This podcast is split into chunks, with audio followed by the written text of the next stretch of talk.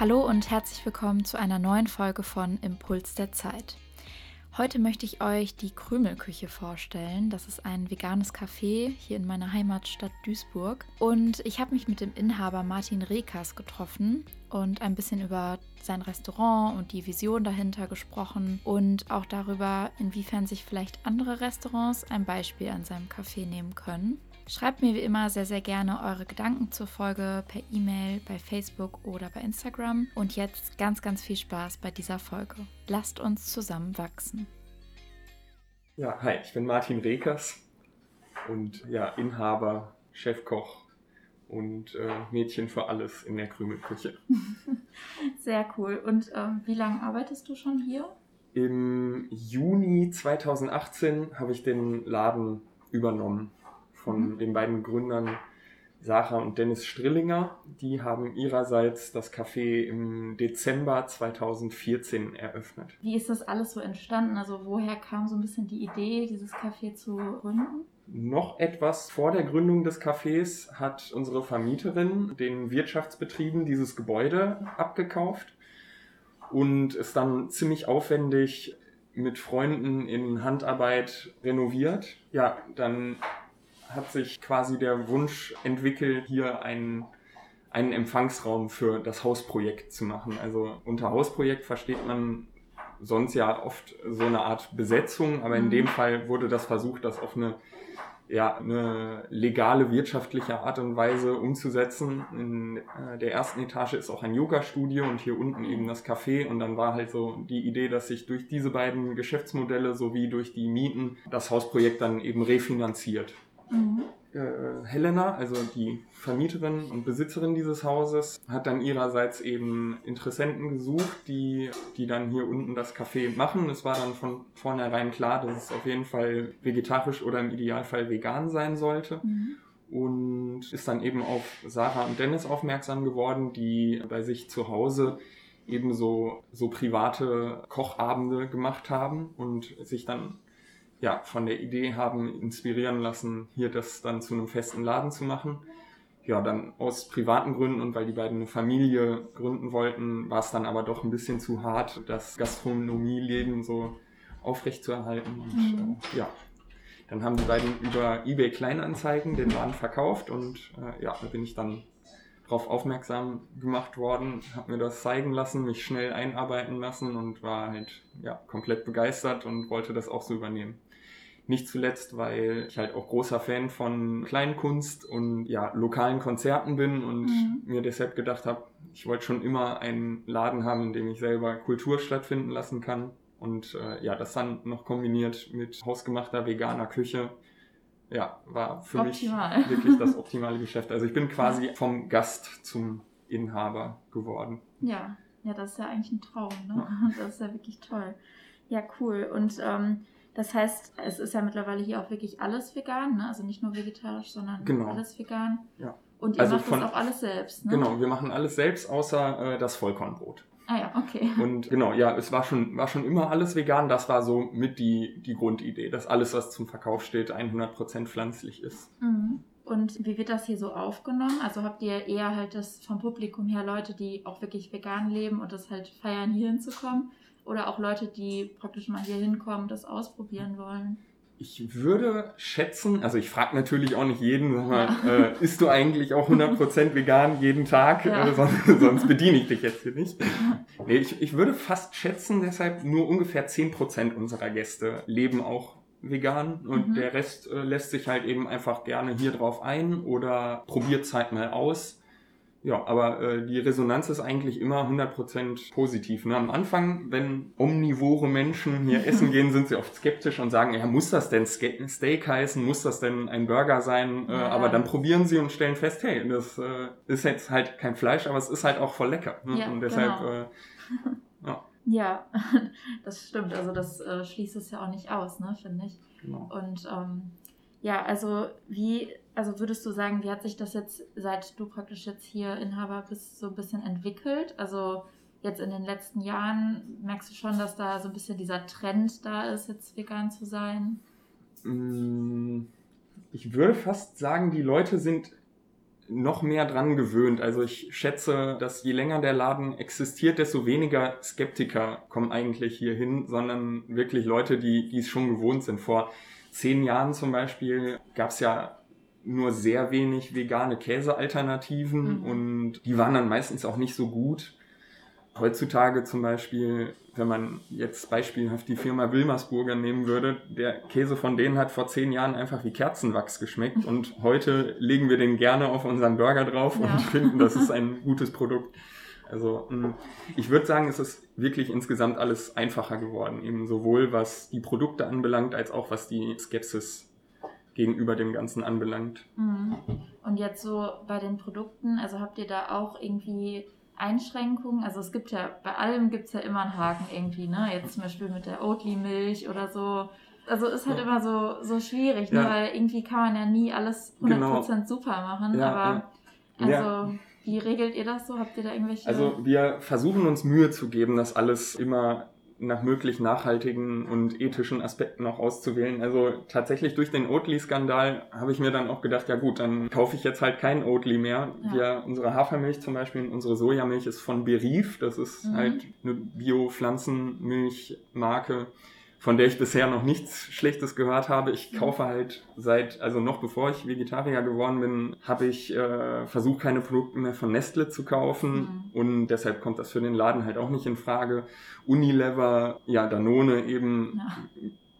Ja. ja, wir versuchen halt eben genau diese Produkte zu umschiffen, weil weil es meistens halt die Alternative gibt und oftmals ist sie sogar noch günstiger. Schön wäre natürlich, wenn auch alles wirklich Bio und Demeter sein könnte, was wir hier anbieten, aber ja, dadurch werden die Preise dann einfach nicht zu halten und oftmals mhm. ist uns Regionalität zum Beispiel bei den Kartoffeln auch wichtiger, dass, dass es dann Kartoffeln aus einer Nachbarstadt sind, als dass es dann Bio-Kartoffeln aus Ägypten sind. Mhm. Ja. Und das heißt, was du hier im Laden umsetzt, setzt du auch äh, bei dir privat um? Ja, das kann man auf jeden Fall so sagen. Also ich bin erst so richtig vegan, seit ich den Laden habe. Davor habe ich mehr oder weniger freegan gelebt. Mhm.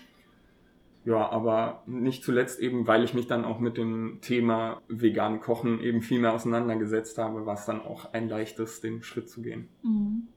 Wer kocht hier dann letztendlich? Ja, das bin aktuell größtenteils ich. Mhm weil wir unser Team auch seit der Pandemie reduzieren mussten, um Kosten mhm. zu sparen. Ja, und ansonsten habe ich noch drei Mitarbeiter in Teilzeit, die unterstützen mich da auch. Okay. Und ähm, stößt du da manchmal auch so ein bisschen an deine Grenzen? Also so ein bisschen, ja, wie kriege ich das jetzt hin, dass irgendwie, also praktisch wie Eischnee oder weißt du, was ich meine? So. Ja, ja man, muss, man muss da halt einfach die Tricks so ein bisschen kennen. Man muss sich einfach zu helfen wissen. Also mhm. zum Beispiel Eischnee jetzt für ein Dessert kann man halt sehr leicht aus Aquafaba machen, mhm. also aus Kichererbsenwasser.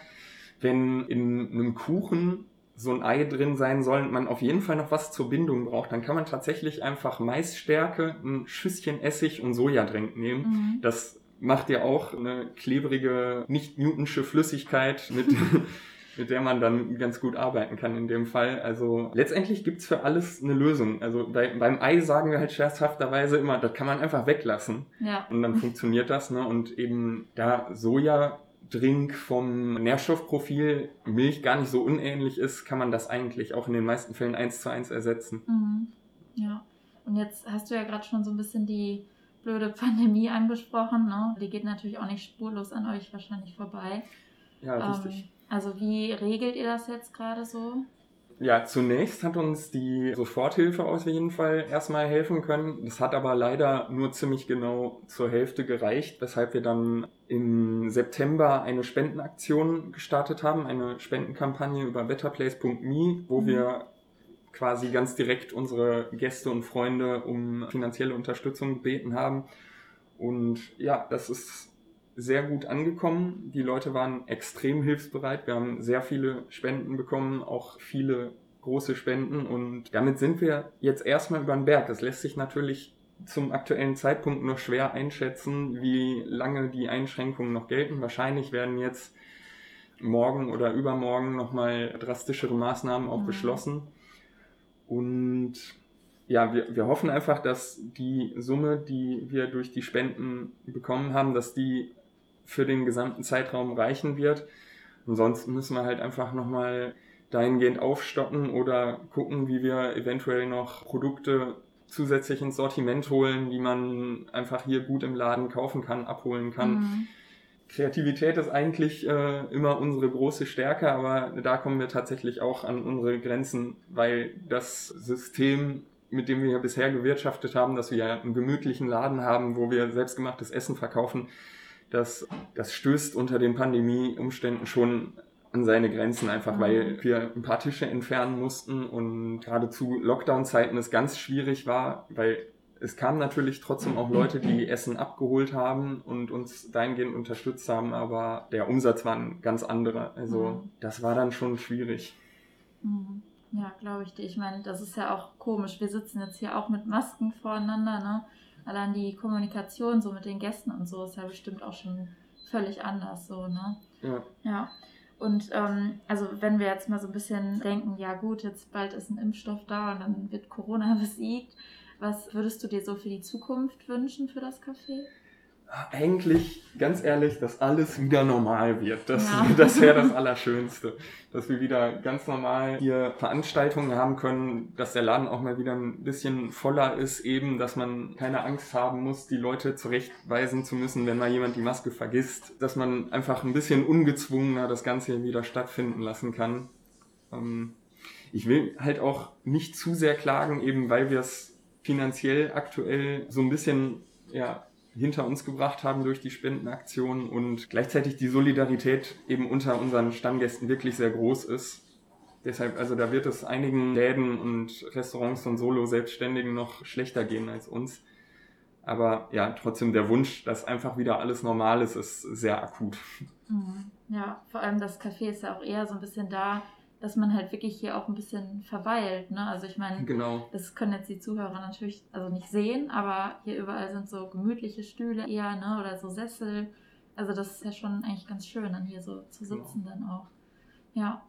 Und wenn du jetzt sagen würdest, ich habe jetzt eine bestimmte Message oder Tipps so an andere Cafés oder Restaurants, was du dir jetzt so wünschen würdest, gerade in Bezug auf Nachhaltigkeit, was würdest du denen so mitgeben wollen?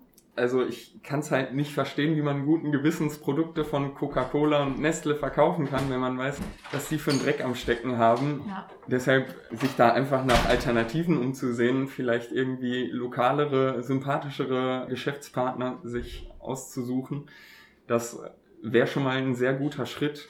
Ja, ich meine, wir sind bisher neben Falafel 1001 der einzige rein vegane Essensladen in Duisburg und ich meine, für uns funktioniert das sehr gut. Ich bin mir nicht sicher, ob das die Alternativlosigkeit ist an rein veganen Läden, die die Gäste zu uns treibt oder einfach, weil es gut funktioniert. Wie ich vorhin schon sagte, es gibt für alles immer eine ziemlich leichte Alternative. Ja, letztendlich ist es nicht mit mehr Aufwand verbunden, das alles rein pflanzlich zu gestalten. Also wer sich wirklich Gedanken über Nachhaltigkeit macht und das gerade auch gewerblich umsetzt, der kann in vielen Punkten auf Tierprodukte verzichten und hat damit eigentlich nur Gewinn gemacht. Mhm. Und würdest du sagen, es ist besser von praktisch jetzt auf gleich alles umzustellen oder eher so schrittweise, dass man bestimmte Sachen erstmal anfangen kann zu ersetzen? Mm, also wenn man sich jetzt zum Beispiel den Fleischkonzern Rügenwalder Mühle anschaut, die äh, fahren ja eigentlich sehr gut mit ihrem Konzept, dass sie jetzt immer mehr vegetarische und vegane Produkte verkaufen. Ich habe gehört, zuletzt haben sie sogar dadurch mehr Umsatz eingefahren als durch die fleischhaltigen Waren. Und deshalb, also wenn man das jetzt aus betriebswirtschaftlicher Sicht sehen würde und sowieso schon mittendrin im Tierproduktbusiness ist, dann scheint es auf jeden Fall schrittweise zu funktionieren. Für Menschen, die, die ein Business neu gründen, schätze ich, dass Nachhaltigkeit und Tierleidfreiheit ein gutes Argument sein könnte. Aber also siehst du das dann so, dass das praktisch gut ist, wenn jetzt andere Restaurants ja auch vegane Optionen so ein bisschen anbieten? Oder findest du das so ein bisschen scheinheilig, so nach dem Motto, ja, wir machen jetzt Gewinn aus allem sozusagen? Ach, nö, äh, ich, ich finde es auf jeden Fall, es ist schon mal ein Schritt, also definitiv ein Schritt in die richtige Richtung, weil es ja sonst Leute, die es sich einfach aus ethischen Gründen aussuchen, halt auf Tierprodukte zu verzichten, die können dann halt einfach nicht essen gehen. Und das ist ja in dem Laden. Und das ist ja dann wieder das Praktische bei uns. Es gibt niemanden, der hier nicht essen gehen kann aus ethischen Gründen, so, weil es ist halt definitiv möglich, selbst wenn man nicht auf Tierprodukte in der Regel verzichtet, das halt für ein Essen mal auszuprobieren. Mhm. Ja. ja. Und genau die Resonanz erfahren wir eben auch, wenn Leute hier mal hingeschleppt werden oder äh, es denen halt empfohlen wird und sie eher skeptisch sind. Selbst wenn sie sich da nicht vorstellen können, das jetzt jeden Tag so durchzuziehen, stellen sie halt fest, oh, es geht ja tatsächlich auch ohne. Man muss halt nur wissen, wie. Mhm. Ja, und also jetzt äh, außerhalb von Corona bietet ihr ja auch Events an, ne? also Poetry Slams und Konzerte und so. Wie kommt das so an? Jetzt im Winter ja, äh, müssen wir das natürlich stark einschränken. Der Poetry Slam wird wahrscheinlich äh, jetzt über die gesamte Wintersaison leider pausieren. Mhm. Ja, Konzerte finden halt äh, in einem sehr begrenzten Rahmen statt. Das äh, bis zu 20 Menschen dann trotzdem an den Tischen sitzen können und der die Musikerin äh, dann mit viel Abstand in der Ecke performt, aber es ist natürlich was ganz anderes als ein reguläres Konzert, wo, wo es dann halt auch ein bisschen voller ist. Es ist halt wirklich eher wie normaler Betrieb plus Musik und kein Event, so wie das aktuell stattfindet. Ja, deshalb auch da der Wunsch nach Normalität ist äh, wieder sehr groß. Und zum Thema Events, die hier stattfinden, ähnlich wie bei den großen Firmen, auf die wir gerne verzichten, bieten wir halt meistens eben Kleinkünstlern eine Bühne oder Menschen, die sich so, die es eher im Hobbybereich machen oder sich so auf der, auf der Schwelle befinden zwischen Hobby und beruflicher Tätigkeit. Und das finde ich halt hier an den Veranstaltungen auch immer so toll, dass es halt wirklich Sachen sind, die man gar nicht auf dem Schirm hat und die viel mit Herzblut und Talent zu tun haben. Mhm. Ja, das klingt auf jeden Fall super cool. Jetzt noch vielleicht eine Abschlussfrage, die ich all meinen Interviewpartnern immer stelle. Also du kennst ja bestimmt den Times Square in New York, ne? Ja. Stell dir mal vor, du hättest jetzt fünf Minuten Zeit, um praktisch zu bestimmen, was auf all diesen Bildschirmen laufen soll. Was hm. wäre dann da zu sehen? Ja, die Klischee-Veganer-Antwort wäre dann ja eigentlich die Schlachtung äh, oder Haltung eines Tiers in einem Massentierhaltungsbetrieb. Mhm. Aber hm, schwer zu sagen. Also es wäre entweder die Aussage, you don't have to like things, but don't be a dick about it. Oder einfach nur be kind. Weil mit ein bisschen mehr Rücksicht und Nettigkeit und das halt eben nicht nur im privaten Bereich, sondern auch auf geschäftlicher und politischer Ebene wäre halt so viel gewonnen. Also wenn sich alle Menschen auch gerade in verantwortlichen Positionen das zu Herzen nehmen würden, mehr auf Bedürftige zu achten, mhm. dann wären wir zum Beispiel so einer Utopie wie einem bedingungslosen Grundeinkommen äh, schon wesentlich näher. Ja, das auf jeden Fall. Ja, gut. Vielen Dank für die schöne Antwort und das tolle Interview. Ja, dir auf jeden Fall noch alles Gute und hier eurem ganzen Laden. Und äh, ja, mal bis bald. Ne? Ja, vielen Dank. Ja, das war die heutige Folge. Vielen, vielen Dank nochmal an Martin für das schöne Gespräch. Ich muss sagen, es hat mir echt super viel Spaß gemacht, mit ihm zu sprechen und ich werde ihn und sein Café jetzt natürlich auch während des zweiten Lockdowns unterstützen und mir dort zwischendurch was zu essen holen. Weil so wie wir eben beim Einkaufen es ja auch in der Hand haben, welche Firmen oder Systeme wir unterstützen wollen, so können wir jetzt auch gezielt bei den Restaurants uns Essen zum Mitnehmen kaufen, die wir eben supporten möchten. Ja, also vielen Dank fürs Zuhören und bis zum nächsten Mal. Ciao.